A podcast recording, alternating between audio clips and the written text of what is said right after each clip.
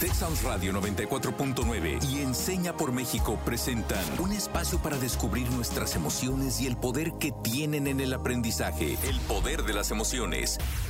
Hola a todos y a todas. El día de hoy estoy muy emocionada por compartir otro episodio más con ustedes. Mi nombre es Karen Dupont y bueno, tenemos un episodio muy importante, muy especial. Pero Yair, cuéntanos, ¿qué se viene? Y justo hoy tenemos un episodio muy especial porque es nuestro episodio mensual en colaboración con Radix Education y tenemos una invitada muy, muy importante. Su nombre es Blanca Liliana Montelongo Pimentel. ¿Y para qué se las presento yo? Si aquí tenemos a Blanca y Blanca se puede presentar súper bien. Así que, hola Blanca, bienvenida. Hola, hola. Buenas tardes a todos y todas. Un gusto, un placer, un honor acompañarles en esta tarde. Bueno, les cuento sobre mí. Soy pedagoga, He estado en la educación ya por más de 15 años. Justo ahora trabajo para Radix Education en una super iniciativa. El proyecto se llama Kinich School, una escuela virtual que, bueno, justamente esta es la parte que hacemos en cuanto a investigación. Eh, ¿Cómo es posible que esta parte de una brecha que se generó durante la epidemia la podamos subsanar de una manera bastante eficiente, eficaz, diría yo, y que podamos hacer uso de muchas estrategias que tenemos en cuanto a la educación emocional dentro del aula y poder generar la parte cognitiva. Entonces, pues bueno, un placer poder empezar con esto.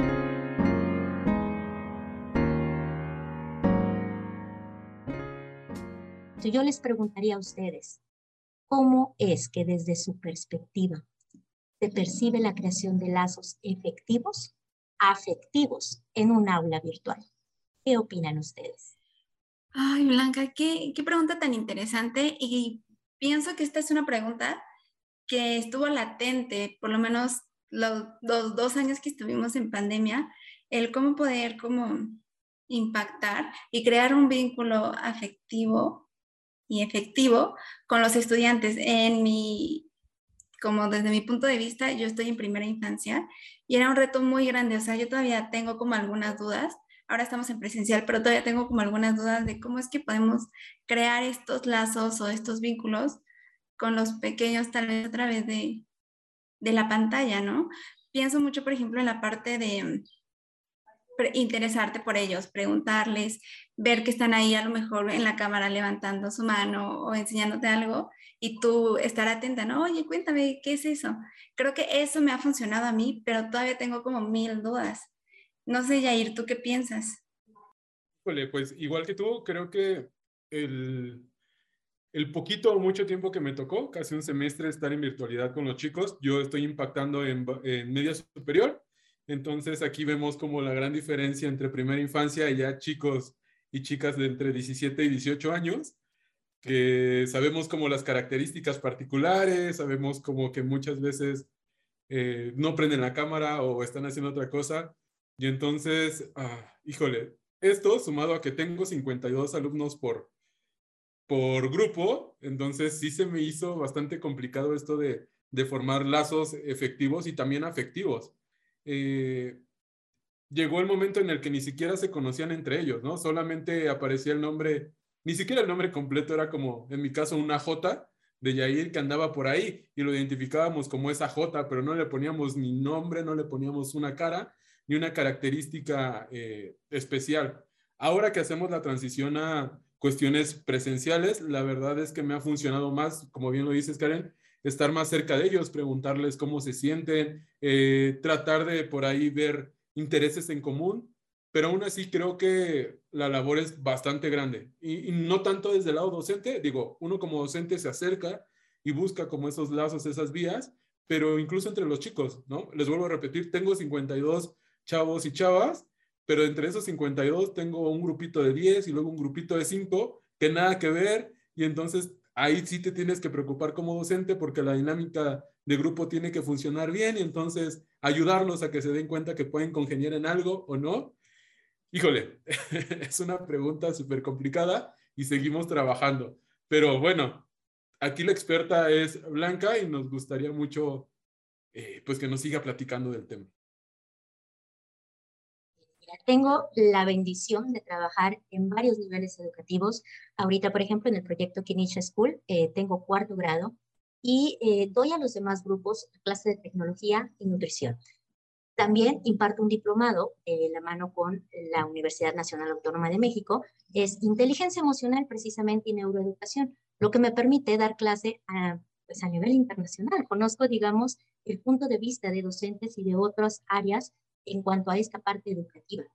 Entonces, este, bueno, pues los niveles, te estoy hablando de, vamos, de primaria hasta el nivel de doctorado, ¿no? Que son los que están partícipes este, en este diplomado. Así que prepárense porque en esta sesión les voy a dar herramientas muy puntuales para poder empezar a explorar la parte de una educación virtual, pero muy, muy conectada a la parte de la emoción.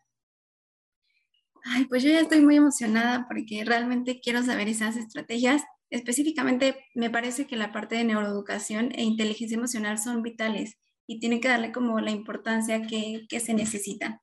Y justamente para esto y para, que, para lo que nos va a platicar el día de hoy, Blanca, vamos a hacer una dinámica que ustedes ya conocen. Voy a mencionar algunos enunciados, ir desde su experiencia nos va a contar si él considera si es mito o realidad y Blanca nos va a dar el veredicto final de si estamos en lo correcto o no. Ok, chicas, ¿están listas para desbloquear algunos mitos? Lista. Comencemos. Ok, pues vamos con el primero. Este dice, no es lo mismo desarrollar habilidades blandas en el aula presencial que en el aula virtual. ¿Qué piensa Jair? Híjole, la verdad es que ya me puse nervioso un poquito de escuchar lo que hace Blanca y, del diplomado, entonces contestaré de mi experiencia. Ah, no sé, creo que es una realidad no es lo mismo justo la interacción en aula virtual que en presencial, porque, eh, como les decía, ¿no? ¿no? No tenemos como esa cara, no le podemos poner, a esa voz que escuchamos, no le podemos poner una cara, una característica. Y para mí, para Yair, es muy importante el poder estar en, contacto, verles y verlas, para justo buscar como esas vías de empatía, eh, potenciar esas habilidades blandas, incluso esta parte de los conocimientos, desde mi perspectiva es como un poquito más fácil de transmitirlas así. Y si seguimos como esa misma línea de acción, pues igual el desarrollar habilidades blandas, creo que sí o sí ah, necesitamos un poco de presencialidad. Pero bueno, esa es mi perspectiva. Escuchemos a Blanca, que seguro nos puede comentar un chorro de cosas en este aspecto. Voy a empezar con esta parte que nosotros tenemos muy, eh, los educadores sobre todo, tenemos muy arraigada, ¿no? Por ejemplo, se nos decía Vygotsky, no hay una parte de, eh, eh, sin la zona próxima, no hay un desarrollo. Y esta parte se dice mucho en lo social, en lo emocional. Pero fíjate que hemos descubierto que lo que pasaba es que en la presencialidad nosotros desarrollamos estas habilidades porque ya lo veníamos haciendo. Pero a través de la virtualidad, a través de esta parte de pandemia, hemos aprendido que esas habilidades se pueden desarrollar de una manera diferente. Entonces, quiere decir que tenemos potenciales diferentes, pero ahí estaban cristalizadas esas habilidades en cuanto a la pantalla. ¿Cómo explotar estas habilidades, digámoslo así? Vamos a decirlo. Escenarios de ese desarrollo. En una escuela presencial, nosotros tenemos diferentes espacios para poder interactuar con nuestros iguales y con los de diferentes jerarquías, ¿cierto? También tenemos oportunidades de interactuar con ellos a través de los trabajos y desarrollar la parte cognitiva. Pues también se da en lo virtual. Pero es muy importante que sea una parte intencionada.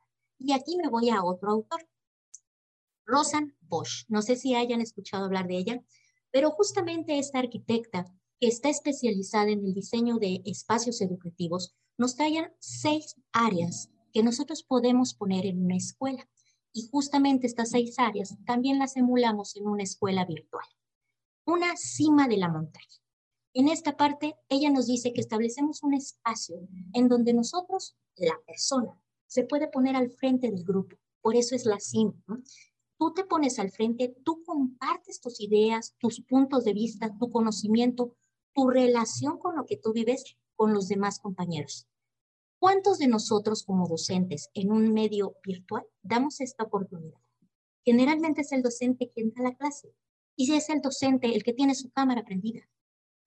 pocas veces hacemos que los alumnos también estén rolando de acuerdo a sus intereses. Entonces, ahí tienes el primer espacio, una cima de la montaña. Luego tenemos también una cueva.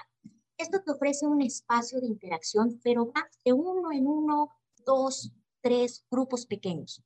Significa que tú vas a poder dar, ¿qué te parece?, en cinco minutos, para que ellos se pongan de acuerdo en, oigan, platíquenme, ¿no? Su mascota favorita, vámonos a grupos, listo, grupos de tres, a quien les tocó y ellos empiezan a interactuar y a conectar entre ellos, porque se dan cuenta que tienen muchísimas más cosas en común que lo que generalmente no decimos en un aula virtual. Entonces, ahí tienes un segundo espacio, la cueva. Tercero, uno al que le llamó ella corro. En esta situación ofrecemos un espacio de situación grupal. Aquí es donde nosotros desarrollamos el diálogo de grupo, las habilidades colaborativas, toda la parte de cooperación en un equipo. Por supuesto, si tú estás encausado en esto, un liderazgo cooperativo. Y esto lo vemos también mucho con Chatterjee. Cuarto espacio, un manantial. Aquí son espacios en donde el alumno puede de manera disruptiva interrumpir tu clase. Y eso se da mucho, muchísimo. Eh, no sé, Juanita, por ejemplo, ¿podrías por favor cerrar tu micrófono? baja esto, o el que no falta el que nos dice algún chiste. Propicia ese espacio para delimitarlo ahí. O sea, ah, ok, nos contaste un chiste. Bueno, pues una vez, nuestros cinco minutos, chicos, compartamos tal cosa. Y hoy le toca a, porque a veces tienes grupos, como tú lo dijiste, de 40 o más. Entonces, ir rolando ese spotlight que nosotros le ponemos a los alumnos y aprovechar estos momentos de interrupción, vuelvo a decir, lo aprovechas para que ellos expongan lo que tienen que decir en ese momento, conecte, y lo limitas, porque no pueden ser de interrupción tus clases. Pero una vez que das este espacio, ellos se acostumbran a ese espacio y lo respetan. Entonces, este fue el manantial. Luego tenemos un manos a la obra. Esta parte de propiciar el aprendizaje. Y justamente tenemos una oportunidad única en el aula virtual de traer muchos conocimientos de diferentes partes de la República, de tu ciudad, del mundo. Aquí es donde lo empírico se une con lo pragmático y tienes una oportunidad única de escuchar a cada uno de tus alumnos y dejar que ellos sean los ejes, el motor principal del cambio educativo, el motor principal de lo que genera el interés en tu aula. Así que bueno, te cuento ya. Número cinco, manos a la obra y nos vamos con el último un espacio al que se le denomina arriba.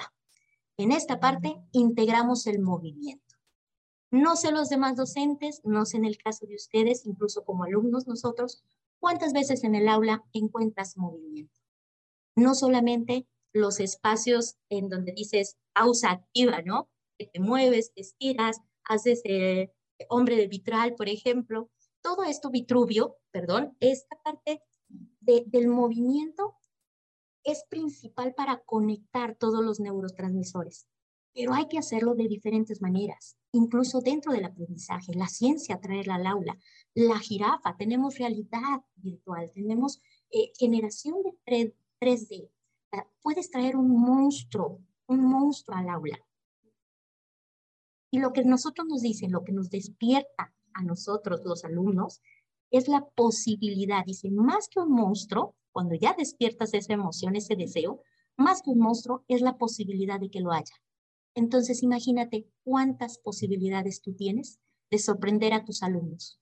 A veces serán cinco, a veces será todo el grupo. Dependerá, dependerá de la creatividad que nosotros como docentes impongamos ahí. Dependerá de cuánto interés genuino nosotros tenemos. Dependerá de cuánta escucha activa podemos desarrollar de verdad que me encanta. Nunca lo había pensado así y creo que es muy importante. Y creo que va un poco ligado, pero ya nos dirás tú, Blanca, y lo que piense Yair, del siguiente, de la siguiente frase, que es, los lazos creados de manera virtual no son duraderos. ¿Tú qué dices, Yair? Híjole, si, si contesto como papá o mamá, seguramente diré que no, que eso ni siquiera existe, pero la verdad es que es para mí es un total mito. O sea, los lazos que se forman de manera virtual eh, sí pueden durar y pueden durar muchísimo, ¿no? Tan solo eh, lo podemos ver con las relaciones que se han dado a través de estas diferentes apps.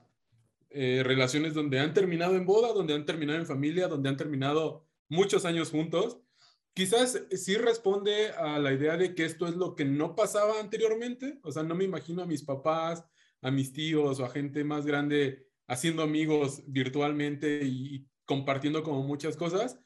Pero también es una realidad que la, la tecnología, el tiempo, la pandemia, todas las circunstancias nos han puesto de este lado. Entonces, lejos, y era algo que le decía a mis, a mis chicos y a mis chicas en la prepa, lejos de estar como castigando a la tecnología y de decir, no, es que esto no sirve, mejor generamos bastantes habilidades y recuperamos como todo lo bueno de ahí. Entonces, para mí, sí, los lazos eh, que generamos de manera virtual pueden ser bastante duraderos. Y digo, un ejemplo antes de que nos diga Blanca si es cierto o no, eh, nosotros como profesionales de Enseña por México, eh, muchas veces ni siquiera nos conocíamos entre los, entre los núcleos de trabajo, ¿no? Pero sí teníamos esa interacción, nos podíamos ver a través de pantalla y eh, las veces que he podido ver a compañeros por una vez, o sea, es la primera vez que los veo, es como de encontrarme a mi amigo o a mi amiga de toda la vida, ¿no? Porque justo, sí tenemos la habilidad de llevar un poquito más allá todo lo que sentimos y todo lo que podemos percibir. Pero bueno, esa es mi opinión. Así que escuchemos al experto en esto. Blanca, ¿tú qué nos dices? ¿Mito o realidad? ¿Qué te digo? Aquí suspiro y digo, totalmente es un mito. Las relaciones sociales dependen completamente de la preparación de la persona. Todos tenemos para lo que nos alcanza. Si tú te preparas emocionalmente para tener relaciones duraderas, las vas a tener en la virtualidad y en lo presencial. Este, te puedo decir que en base, si tú quieres algún científico, por ejemplo, Sapolsky, ¿no? En lo que forma la tribu es el sentido de pertenencia. Si tú no propicias momentos de conexión entre tus alumnos y de interés genuino, definitivamente no vas a tener esos lazos duraderos te aseguro que entre ellos mismos lo van a continuar. Ahorita yo te puedo hablar en experiencia propia. Niños que he tenido que han salido del ciclo escolar por diferentes cuestiones han regresado a la parte presencial este, y que siguen en contacto con sus compañeros, que siguen teniendo la reunioncita que tenían ya de hábito. Esto también es muy importante, el hábito que ellos se fomentan. Lo más poderoso que te puede sustituir a la motivación es precisamente el hábito. Cuando tú no tienes ganas de hacer cosas o no tienes ganas de hablar con alguien, el hábito es el que te mantiene en ese camino. Y otro referente, Seligman, precisamente, esta parte de la psicología positiva, este gran señor, gran autor, nos hablaba de tres cosas que, pueden propiciar esta parte del bienestar, incrementar tu felicidad. Eso es la tecnología, el entretenimiento y el diseño. Si lo dice este señor desde una parte psicológica, imagínate las posibilidades que nosotros tenemos para poder educar en estos tres aspectos las habilidades de nuestros niños, una educación integral.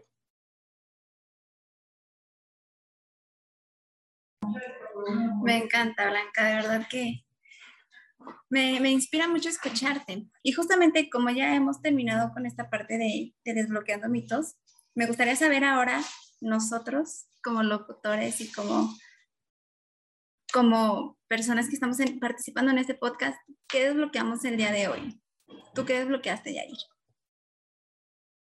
Ole, Karen, pues muchísimas cosas. La verdad es que hoy, mira, y sin pagar diplomado, La verdad es que me llevo un chorro de enseñanzas, porque sí, o sea, quizás por ahí en nuestra labor docente hacemos, buscamos, intencionamos los espacios, pero también es muy importante saber cómo se llaman esos espacios. ¿Por qué? Para hacerlo con una intención real, ¿no? No partir solamente de la intuición, sino intencionar las actividades. La verdad, Blanca, eh, de manera muy personal te doy muchísimas gracias porque Sí, yo no estoy en contra de la tecnología, la verdad es que no.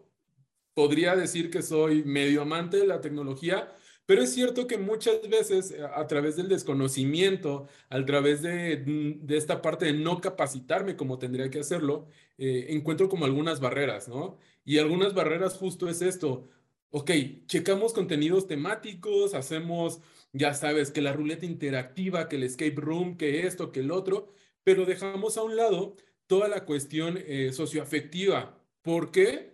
Pues bueno, porque muchos docentes, o al menos de manera personal, es como de rayos, ¿y yo cómo voy a trabajar esta parte socioafectiva si no nos estamos viendo? Entonces, justo este episodio lo que me ayudó a desbloquear es todas las alternativas, y más que las alternativas, el decir, oye, quítate como esas eh, vendas de los ojos, y sí, realmente se puede trabajar estos lazos afectivos y efectivos con tus chicos, con tus chicas, y yo creo que a nivel eh, incluso laboral, ¿no? Les vuelvo a repetir, esto de que con nuestros compañeros eh, profesionales de Enseña por México también, porque muchas veces ni nos conocemos, pero a través de estas pautas, a través de estas estrategias que muchas ya no las compartió Blanca, creo que podemos crear lazos duraderos y genuinos en cuestión, eh, pues, efectivo y afectivo. Pero, no sé, Karen, ¿tú qué pudiste desbloquear el día de hoy?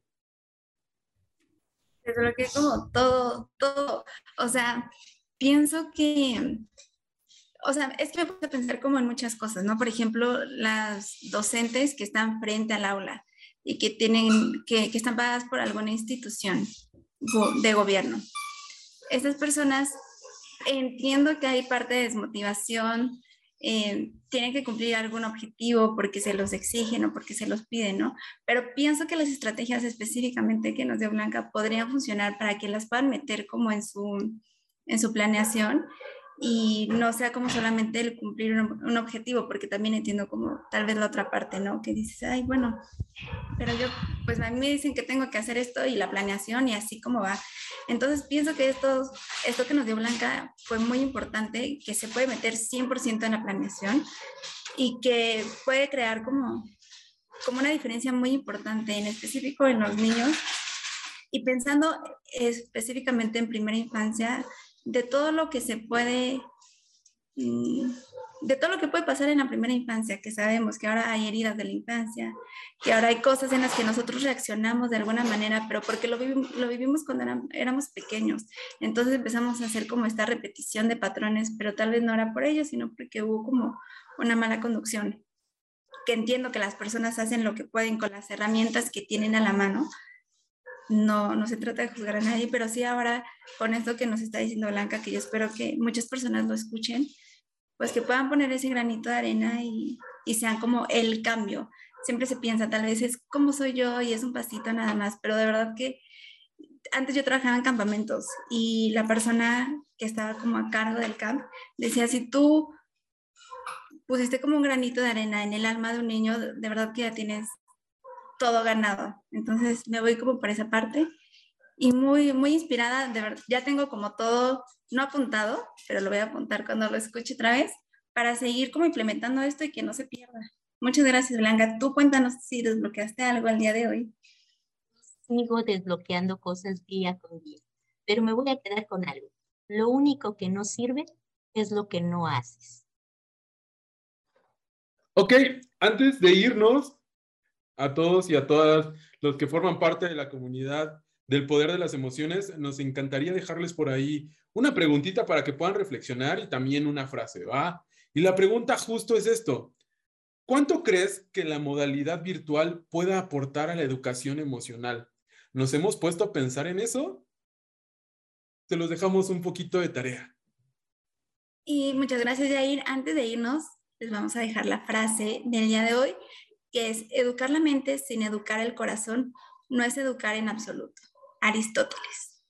Y Blanca, antes de irnos, por favor, dinos dónde te podemos encontrar, redes sociales, cuéntanos todos proyectos que tengas también en curso, cuéntanos. Pues por ahí se encuentran en la red social, así con mi nombre tal cual, Blanca Liliana Montelongo Pimentel. Van a ver varios proyectos que tenemos, este, pues, tanto en la parte de Radix Education como en la parte personal, pues me dedico mucho a la neuroeducación, neurodiversidad. Entonces, todo esto de TDAH, el trastorno del espectro autista y ayudar a los niños en, en acondicionar esas partes, esas condiciones que tienen para poderlas aprovechar y crear escenarios de éxito para ellos, esa es mi labor. Ahí estoy a sus órdenes. Pues la verdad es que el episodio del día de hoy ha estado fenomenal. Muchísimas gracias, Blanca, por regalarnos muchísimo de tu tiempo. La verdad es que creo que nos has ayudado, bueno, no creo, estoy segurísimo que nos has ayudado bastante.